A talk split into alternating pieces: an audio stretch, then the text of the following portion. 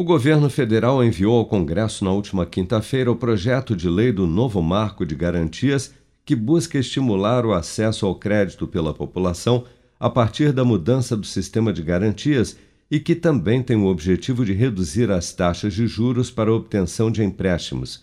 Segundo o governo, serão criadas as instituições gestoras de garantias, IGGs, que serão pessoas jurídicas de direito privado responsáveis pela constituição, utilização, gestão e pelo compartilhamento de garantias nas operações de crédito pactuadas entre o devedor e as instituições financeiras, regulamentadas pelo Conselho Monetário Nacional sob a supervisão do Banco Central.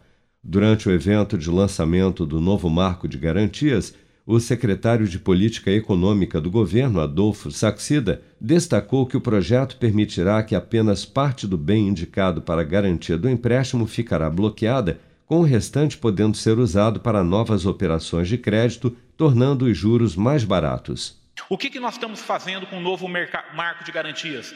Nós estamos devolvendo ao dono da garantia o seu direito de usá-la. Porque hoje não é assim. Hoje você vai em um banco, por exemplo, você tem uma casa de um milhão de reais, você pega 100 mil emprestado, a casa inteira fica para o banco. Está errado isso. A garantia do trabalhador, é do empreendedor. Agora, em vez de pensarmos numa casa, que tal a gente pensar numa empresa, presidente? Quantos empresários estão precisando de crédito e não conseguem pegar crédito barato porque não tem a garantia?